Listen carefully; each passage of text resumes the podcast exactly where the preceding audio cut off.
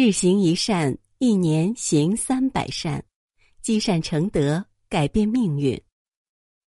各位善友同修，早上好！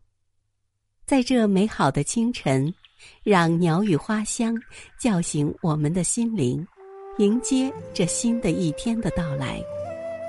下面就让我们跟随云谷禅师，开启这美好的清晨。早上好，我是云谷禅师。不识自家宝藏，有形的宝藏随时可能失去，生命的宝藏却是取之不竭、用之不尽的。有一个小偷，专门趁别人家没人或深夜时下手偷窃。他潜入房舍的方式常有不同。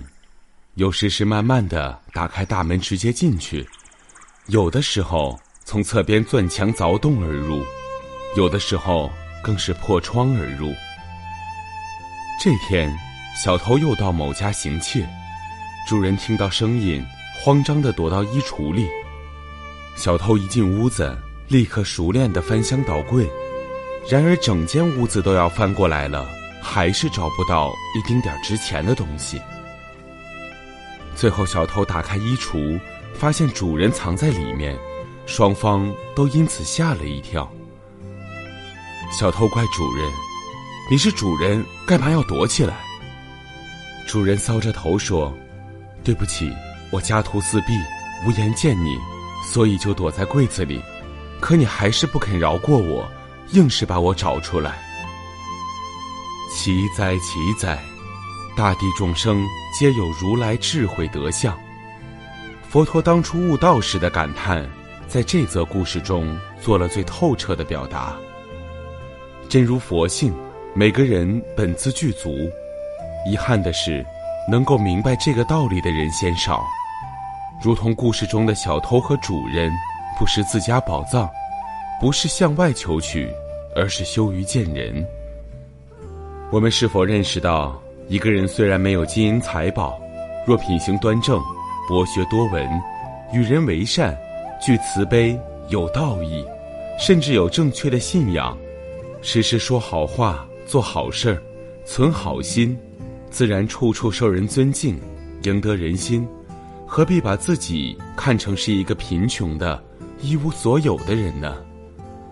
故事中的小偷能以自身的聪明才智穿墙凿壁。破窗入屋，却不知用来谋生创业。他费尽心机偷窃，殊不知偷尽世间财宝，却忘失了自家珍宝。有形的宝藏随时可能失去，生命的宝藏却是取之不竭、用之不尽的。何苦一生汲汲营营于让我们忽悲忽喜、忘我忘人的财宝，而放弃那大片？金光显耀、光可见人的自家宝藏。今天的早课暂时告一段落，欢迎大家积极转发分享平台上的好文章、善知识给更多的人。分享是一种美德，转发就是积德行善。那么，明天我们不见不散。